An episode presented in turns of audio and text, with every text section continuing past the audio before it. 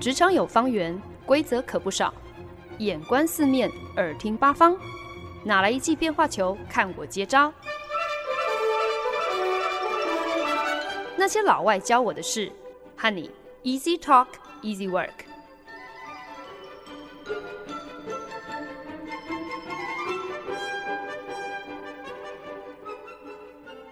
您现在收听的是《那些老外教我的事》，我是焕恩。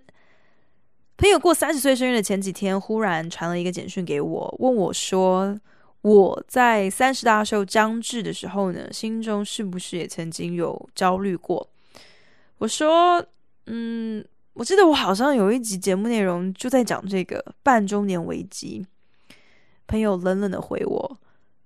所以你现在是打广告要我去听你的节目吗？” 吼，你好会哦。那我嘴巴上当然就跟朋友说废话，如果我都不给自己做广告的话，谁来帮我宣传啊？可是下一秒钟还是很认真的有回答，就是确实我自己在要过三十岁生日之前，就是二十九岁那一整年，心中其实真的还蛮焦躁的。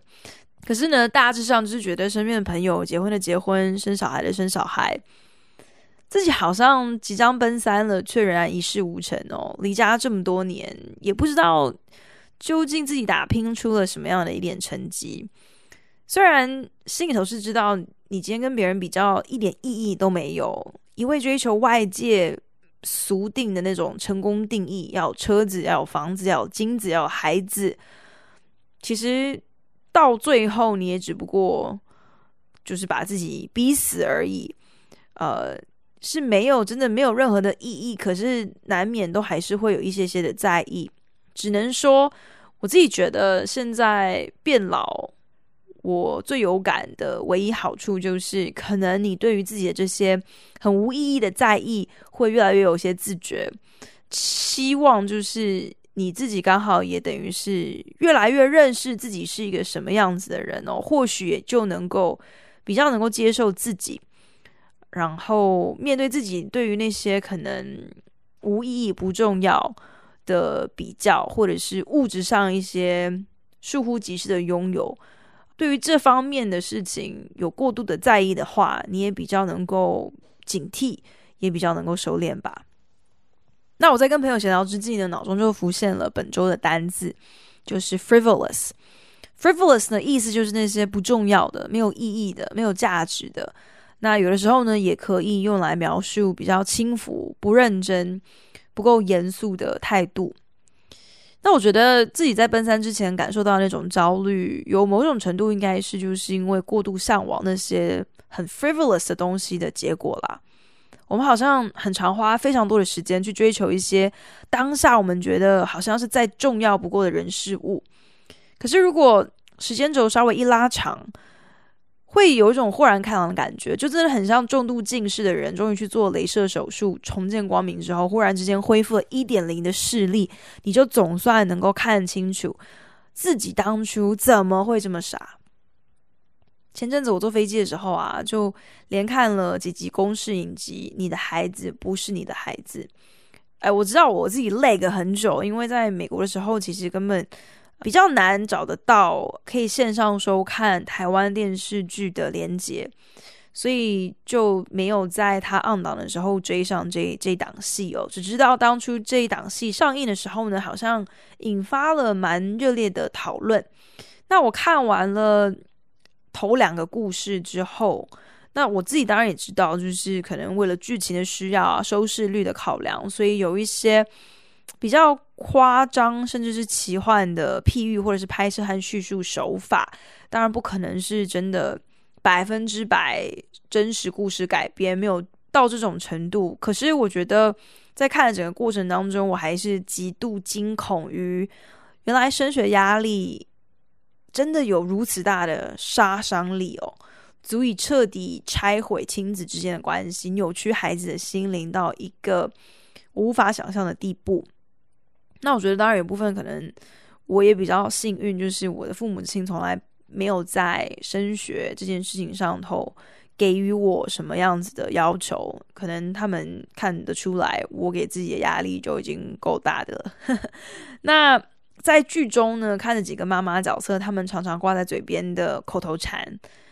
我是为你好，你以后会感谢我的。你为什么就不能多为我想一想呢？学历很重要，所以你要努力，要用功读书，不要让妈妈失望。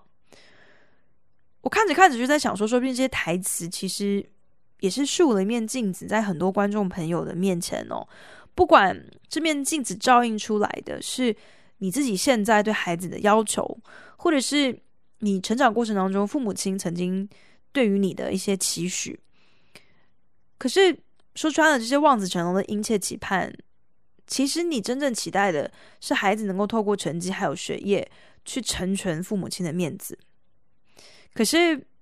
从学校毕业之后的十年、二十年，当我们再回头看的时候，不管是对学业还有成绩的偏执，还是父母亲所谓能够透过孩子的学业还有成绩赢得的这些面子，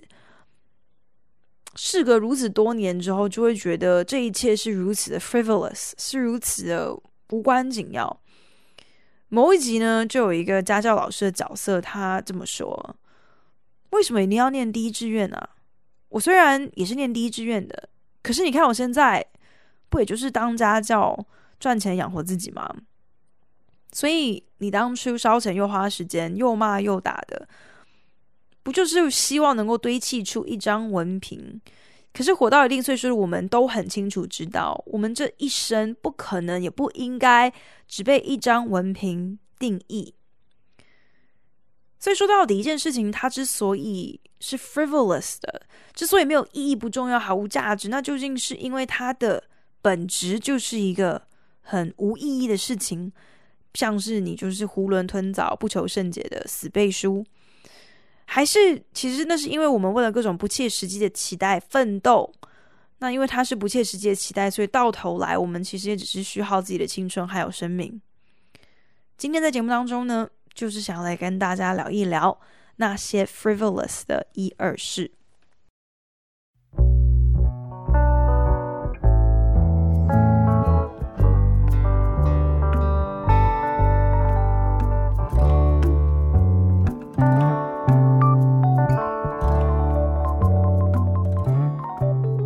您现在收听的是《那些老外教我的事》，我是节目主持人焕恩。本周单字 frivolous。意思呢，就是不是很重要、没有意义的。嗯，讲白话一点呢，就是那些浪费你的时间还有生命的事情啦。有的时候呢，也可以有轻浮、不认真的意思。我研究所刚毕业，为了第一份工作搬去了从前听都没有听过的一个城市，一个十月就有可能冰天雪地，是美国出了名冷到不行的城市。那就更遑论我初来乍到。落地的时候是一月底，那个冷冽刺骨的程度，更是我在啊、台湾难以想象的哦。冒着风雪，第一次一个人找房子，那当时其实没有什么租房子的概念，所以也就没有特别的一些要求或者是期待。我唯二的考量就是要离公司近，特别因为如果我还要在冰天雪地开车的话。开越短程当然是越安全喽。那除此之外呢，就是价钱要合理。我其实不需要住什么高级豪华的大房子啊，只要空间够，呃，反正我一个人，价钱 OK。我其实真的没有太在乎什么其他别的。所以呢，运气很好的就找到了一间离公司开车只要六分钟的一房一厅公寓。那公寓本身其实非常的。一般哦，就是普通的地毯啊，很正常装潢的厨房，还有厕所啊、一个我从来没有想过要使用的小阳台。其实现在回过头来看，觉得还蛮可惜的，有点浪费了这样子的一个空间哦。那对于房子里面室内的布置，其实我也完全没有半点想法。我从来都没有认定说，我独租的这第一个房子必须要把它像是一个家的去布置。我反而在当初的想法是，我在这边根本也不会住太久，所以东西最好是越精简越好。所以偌大的客厅里头就只放了一张沙发、一台电视，紧邻厨房的空间呢，就多摆一张同事捐赠给我的四人座圆形小木桌。我觉得家徒四壁，大致上也就是如此了吧。那个时候其实那个房间的整个的大小是非常正常，可是对一个人来说还是稍嫌大一点的。我的卧房里面真的就是摆一张双人床之外，其他什么都没有。所以其实，在房子里头讲电话或干嘛的时候，只要一说话都还会有回音，就知道我是多么的极简风。事隔将近八年，我搬到新加坡租房子的时候呢，忽然之间，我自己在找房子的时候在乎的事情竟然变好多。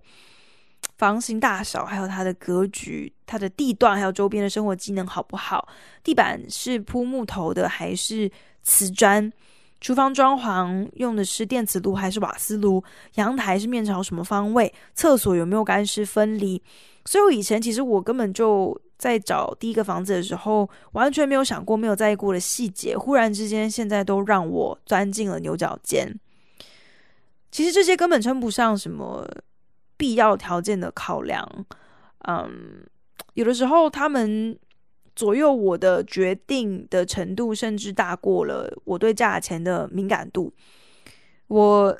后来才发现，原来我找房子的原则老早就已经从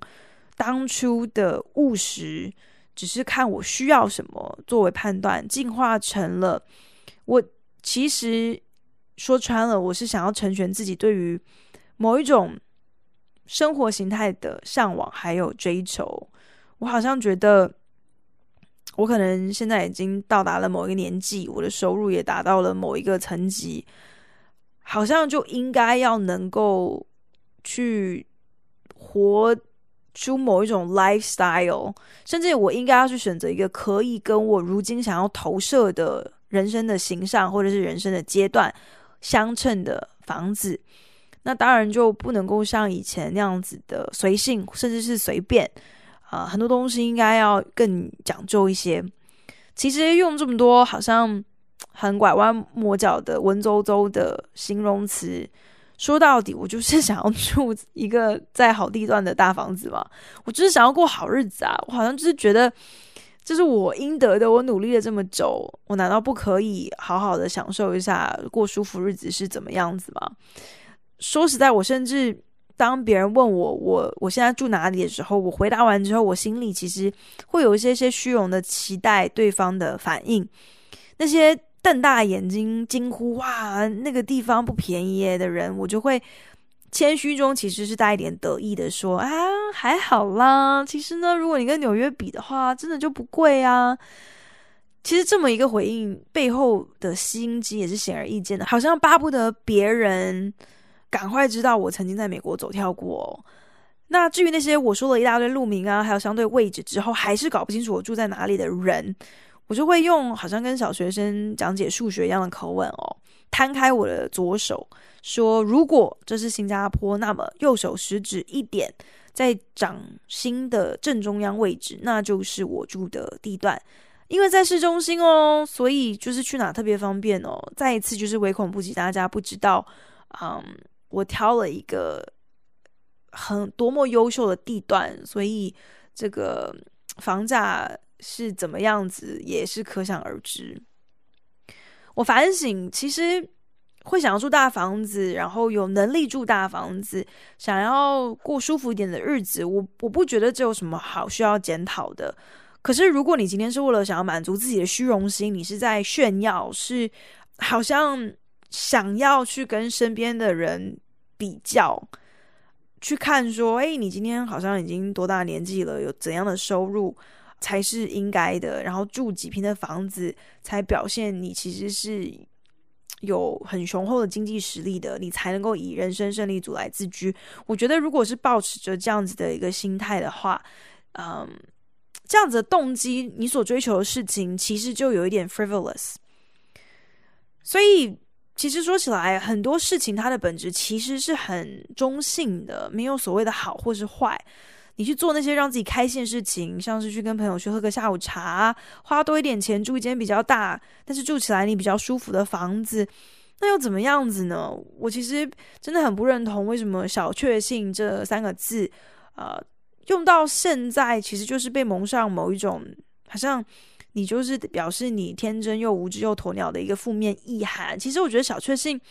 有小确幸这件事情并没有不好啊。我反而觉得真正让一件事情会变成 frivolous 的，变成无意义的，其实你是在追逐一些嗯完全不重要的、没有价值的事情。我觉得其实完全取决于你的心态吧。如果你认定这些让我们开心的琐碎事情就是我们人生的全部了，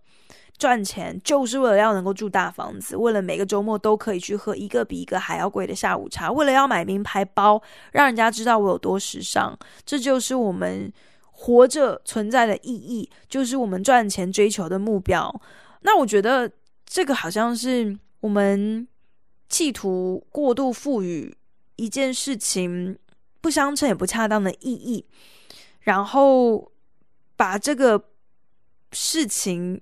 定定成为我们的人生目标，而且无所不用其极的想要达成它，我觉得这好像就开始落入了 frivolous 的圈套。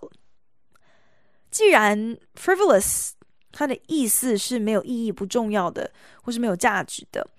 那最关键又合乎逻辑的下一个问题，无非就是要去探究说。那到底什么样的东西才叫做有意义，才是重要，才是有价值的呢？所谓的意义又是什么？我觉得历史啊，还有我们整个人生演进的过程最有趣，可是同时可能也是最让人感到恐慌的地方。那莫过于每个时代的世界观、价值观都是不尽相同的。一直不停的在改变的，那改变背后的原因当然也很多，可能是你资源的多寡，你社会经济的变迁，你政治架构的演化，这些都会影响每一个时代的人在他的那个时代是如何判断一件事情的重要性，又是怎么样子去评断哪些东西叫做是有意义的。以中古世纪来说呢，其实呢，在科技啊，还有知识都很有限的情况下，面对像是疾病啊、天灾，甚至是人祸等等，有太多太多无从解释的现象跟处境，甚至是你可以说是人生的无奈。那出于一个有一些些不得已的情况，所以人类容易去归结说，很多那些我们无从解释的事情，就是神的旨意。因为有太多我们不能够明白的现象，所以呢，我们只能够将所有未知的、我们想不透的归结于哦，这就是神明的安排，或是神明的计划，而我们不过就是神的计划当中的一个棋子，我们是宇宙当中的一粒沙尘，我们懂什么呢？我们还是不要妄自自己有那个能力可以测透宇宙的浩瀚跟奥妙，所以还是一切由神明说了算吧。可是现代。就不一样了。我们不管是科学还是医疗的发展，让我们能够免疫于许多曾几何时是让我们的好多祖先是成群上百上万的人因此都猝死或是英年早逝的这些怪病疾病，现在都有了疫苗，都有了呃呃处方，都有治疗的方式，甚至是从前被看作是神諭的一些气候异常。嗯，可能一些呃龙卷风啊，或是天后上头的一些奇怪的异象，那现在呢也都能够从科学的基础、数据的分析去做解答，来解释说，诶，为什么今天火山会这样爆发，海啸是如何形成的，我们和环境之间的关系是怎么样子的一个共生共存了。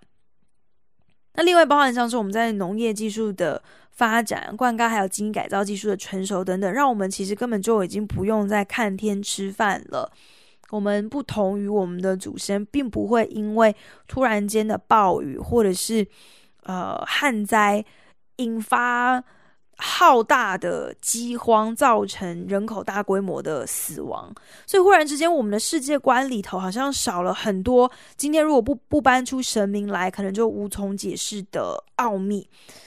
也因为这样子，所以我们。就多了人定胜天这样的一个笃定，这样的一个价值观哦。那既然我们相信人定胜天，那么自然世间万物所有的问题解答都在于人喽，所有的意义也都应该是人给的嘛。那这样的观念，其实我觉得现在应该算得上是一种普世价值嘛，就是我就是我生命的主宰，我的人生我说了算，只要我开心，只要我不妨碍到别人，我想怎么样就怎么样，我要忠于我自己，我必须要活出我自己最好的样子。这种主观的以我的感觉、我的经验、我的喜好来定义的世界观，我觉得最让人困扰的地方，就是同样一件事情，我的主观可能跟你的观感是完全不一样的，因此我们可以赋予同一样的一件事情不尽相同的意义还有价值。诶，那遇到这种情况的时候，到底谁说了算？我觉得有意义的事情，我觉得让我感觉良好、让我开心的事情，你凭什么嗤之以鼻？觉得愚蠢，觉得我浪费生命？那这中间的矛盾，又是谁有资格可以做一个裁判呢？或许你可能听到这边会觉得，这种形而上的辩论，在某种程度上，它的本质 其实也是蛮无意义的，是蛮 frivolous 的。去讨论这个有什么用？有什么价值？可是。不得不说，如果我们认真观察，时下我们真实面临的很多，不管是个人或者是政治上头的争议、冲突、矛盾，不就是因为很多人对于同一件事情上定义有分歧，所以才会争论不休嘛？而这种时候呢，我们有的时候可能会很天真的想说，那我们就诉诸民主的制度，以少数服从多数的原则，想要来解决横亘我们中间的断层。可是我们不知道是，其实民主投票的这个制度，其实最适用于就是理念上你的基本大方向，其实是有共识，是能够互相尊重的群体，你找大家来投票才有意义，才有效啊！否则你投票带出来的唯一结果，就只是揭发早就存在的分歧点，甚至你还可能去激化已经分裂的程度，让裂痕更深，更难以弥平。如果早就存在着你我之间的区别，你甚至可能已经认定，只要跟我持不同看法还有意见的人就是非我族类，我不能够认同他们，不能够跟他们有任何讨论的余地跟空间，甚至你会认定说，他们怎么可以有这样的想法？肯定这个智商甚至是人格都次等于我，才会有这样的想法。如果是。社会大众的分歧点已经有这样子大的差异存在了，那么不管今天投票结果是哪一方居于少数，我们怎么可能天真的去奢望啊、少数的那一方他真的会服气投票的结果呢？到头来，人定胜天这个世界观还有价值观，让我们落得了一个我觉得有一些些诡异的矛盾之中哦，我们被鼓励。要凭我们个人的主见自由定义一切，好像大家反正井水不犯河水，你想怎样就怎样，每个人都得偿所愿，世界大同啊。可是我的主观意见跟你的主观意见可能完全不一样，甚至我昨天的主观意见到了今天，到了明天可能也就变了。每个人都拿不定主意，都有不同的想法，不同的意见。没有人说了算的这样的一个世界观，至终只会带出混乱。我所坚信的意义，别人有绝对的自由可以轻易的否定。那这样子，我相信的东西还有意义吗？我看不过去的行径，别人也有自由无视于我的反对，继续一意孤行啊！在没有人说了算，一切都是相对的世界观之下，想要坚持什么，想要改变什么，好像很多时候。都变得好 frivolous。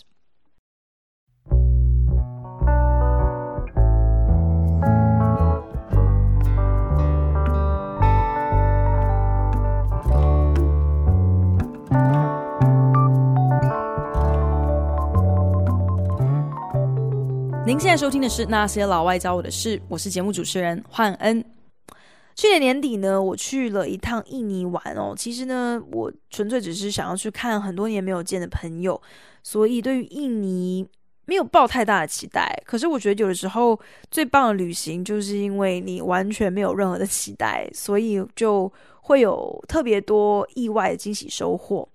朋友安排了一个去参访古迹的行程。那我们为了要赶看日出，所以我们凌晨三点钟就得从旅馆出发。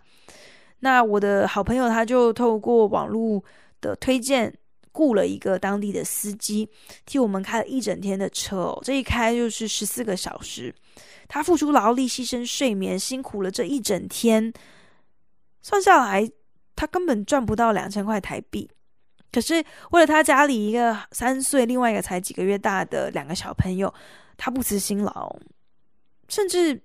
靠替观光客开车哦，慢慢慢慢的也就练就了一口流利的英文，可以替我们做很简单的景点介绍，甚至还可以推荐我们呃要来吃高速公路边呃阿婆在卖的炸炸馍哦。行程当中呢，我们有不小心晃进了一个。其实我觉得有点像是一个共产的艺术村哦。那村内有很多的艺术家，他们专门就是制作印尼传统的蜡染布 （batik）。那蜡染布呢，其实就是用蜡去勾勒出一些图案，还有轮廓。然后你整块布染色之后呢，在后置去掉蜡的部分，那这就会让纹路更跳、更突出哦。那这个村落的艺术家呢，他们就。把每个人的作品汇集在同一个画廊里头去卖，那卖出的所得呢，就共享，全部都成为这个村子的资金，去补给村子需要重要物资，像是食物啊，或者是孩子上课的时候需要的教材。那听着其中一个六旬大艺术家大叔跟我很热心的介绍他们共产艺术村的宗旨，其实呢，我心中。早已经看中了他其中的一个作品哦。那虽然我真真心欣赏他的手艺，也认真的感佩他们互惠共存、共享的生活哲学，呃，可是身为观光客的我，却还是忍不住的开口跟他杀价。虽然我也知道，我计较的对我而言可能只不过是零头，可是对他们的村子来说，应该算得上是一个孩子一整个学期的学费吧。可是我不知道听众朋友会不会有这样的一个毛病哦，就是某种来自已开发国家观光客的特有的问题，或者是训练，就是杀价。杀价好像变成是某种断定你到底算不算得上是一个旅游达人的一个证明哦，证明说你什么大风大浪没见过，你绝对不可能被任何一个小贩诓。就算今天你只是在一个小玩意儿上不小心多付了几十块钱，这也都是很大的一个禁忌，是一个你旅行当中的一个污点哦，都会让你扼腕到不行，都会让你觉得好像蒙羞。所以呢，我们在旅行过程当中，对于杀价是特别的热衷，好像其实你真的不计较那个钱，可是莫名其妙对于折扣就会有一种追求。其实我觉得那个其实只是反映出我们。爱的是面子吧，是想要能够以旅行达人自居的那样的一个面子。可是，对于这个面子的追求，相对于当地人他们的生活，会不会因为多了这十块钱，多了这二十块钱，会有一个什么样的影响？我觉得这两两者这根本是没有办法比的。我们的这些顾虑，我们的这些背后的动机。相较之下是如此的不值一提，可是我想旅行的意义大概就是是这样吧，让你有一个机会去开开眼界，能够更多的认识自己是一个什么样子的人。因为你在旅行的过程当中，你能够被一些你可能不曾想象过的比较基准刺激到，那你长了见识之后呢，就会让你明白说。你看的比什么都还要重要那些烦恼、成就、那些困扰还有满足，很多时候其实只是你的比较基准需要被重新校正一番，调整过后，你就会明白你过往偏执的一切，那些让你过不去的种种，有多么的 frivolous，是多么的无关紧要。当然，我也明白，就是我们生活在不同的 context，整个时空背景。情境是不一样的。所以我所谓的比较，不是让你真的去做直接的比较，这个比较纯粹只是为了让你可以微调自己的心态，用不一样的眼光，甚至是自己从来没有想过可以存在的高度去看待你现在的状况。中学程度而已的印尼司机，可以从生活历练当中，慢慢的就把英文练好，沟通无碍。可是这样的一个观察，不是要你认定说，哦，上英文课本身是一件多么 frivolous 的事情，那我以后就尽情的翘课，甚至辍学，好像也都没有关系。反正我如果需要什么样子的技能，我可以在生活当中累积养成。我觉得。这个观察更重要的，应该是在告诉你说，成绩真的不代表一切。学习的管道其实是很多的，学习这条路其实是很长的。重点是你是不是知道怎么样子去把握住每一个可以装备自己的机会，不管是在教室里头，还是在呃工作岗位上头，还是在任何的一个场合当中。共产艺术村的艺术家，他们一支笔走天下。可是这件事情的观察也不是要让你把追求学历这件事情看作是无意义的，是枉然，而是要你明白说，你一个人的影响力可以多大多少，跟你的薪水或是你的社经地位的高低，其实完全没有任何的正相关。如果你能够找到你自己所爱的，你有热忱的，这一样不管是什么。都可以成为你的生活，或是为你的社区带来有意义的贡献的一个管道。准备要回家过年前一个礼拜，同事关心我是不是都已经准备好了，还有哪一些出发前的待办事项，除了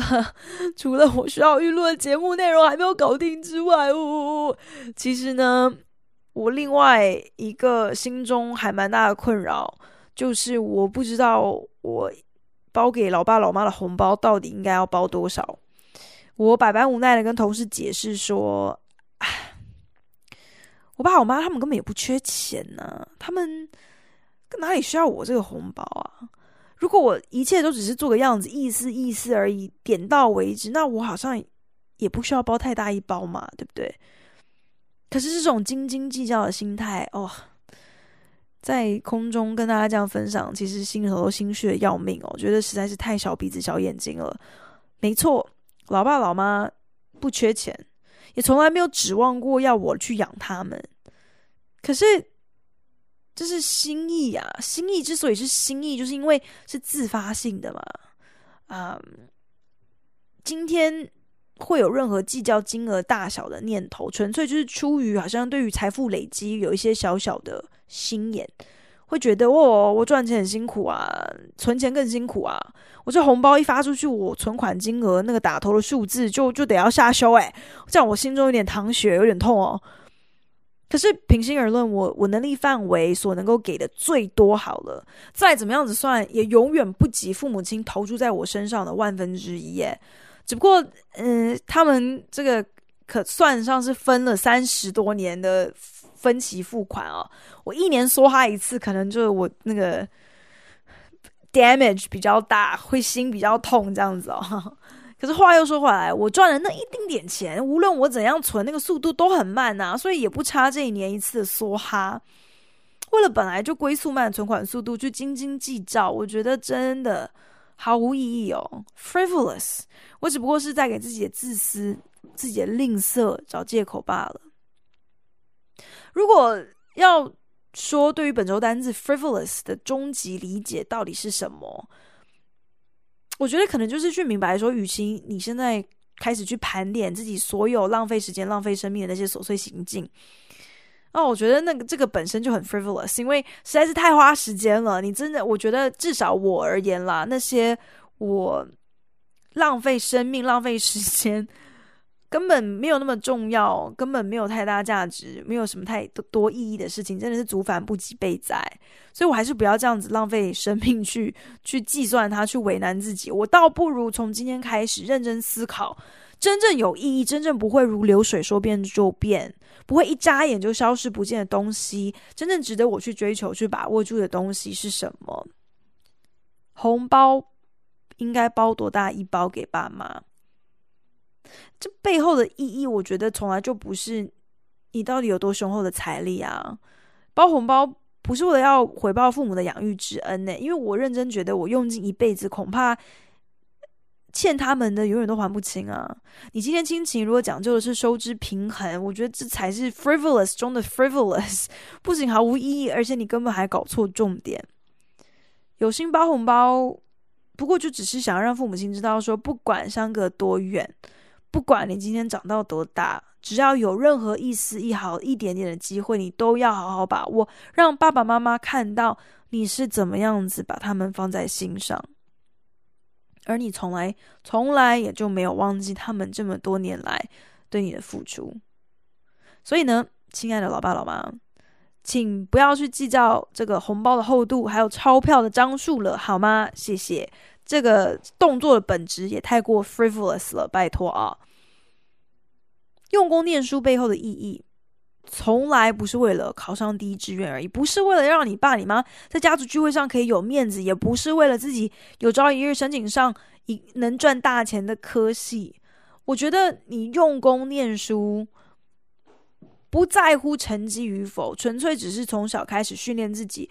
让你在你自己人生的每一个阶段都为你自己负责，你都知道我认真的尽好我的本分，在学生的本分就是念书，我是否在我的本分上尽上了百分之一百的努力？那成绩如何？那是其次，有没有考上第一志愿？那也不是那么重要。我们只能够为我们自己的意义负责。特别是当我们现在活在这么一个一切事情都是相对的，没有人能够做得了主，没有人能说得算的时代。所以，如果你听完了这一集节目哦，对于你那些 frivolous 的追求，你仍然放不下的话，那当然这也是你的一个选择，你的一个自由。只是会想要提醒听众朋友吧，就是有的时候你赋予意义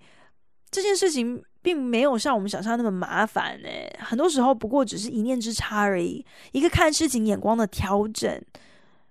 这个念头一变了，其实就可以替同样的一件事情找到完全不一样的动机，因此得到意料之外的收获。好比有的时候我在我自己空荡的大公寓录音的时候，有的时候我也觉得这整个过程做节目这件事情好像有点 frivolous。这些我费尽心思、挤牙膏一般难产、催生而出的自言自语，到底有什么意义啊？可是每次我听到听众的回馈，我都很惊讶啊！原来当我认真的尽好我的本分，这件事情之所以有意义，其实并不完全是因为我的努力，而是因为你还有你。还有你的认真聆听，因为你们认真的听见了我的努力，因此能够赋予了每一集的内容，在播出之后，他们有了继续延伸下去的意义。于是，一件对我而言好像是很例行，甚至有的时候，特别是没有灵感、节目难产的时候，特别痛苦的一件例行的公事，忽然之间也就不再那么 frivolous 了。谢谢您收听今天的那些老外教我的事，我是潘恩，我们下个礼拜同一时间空中再见喽，拜。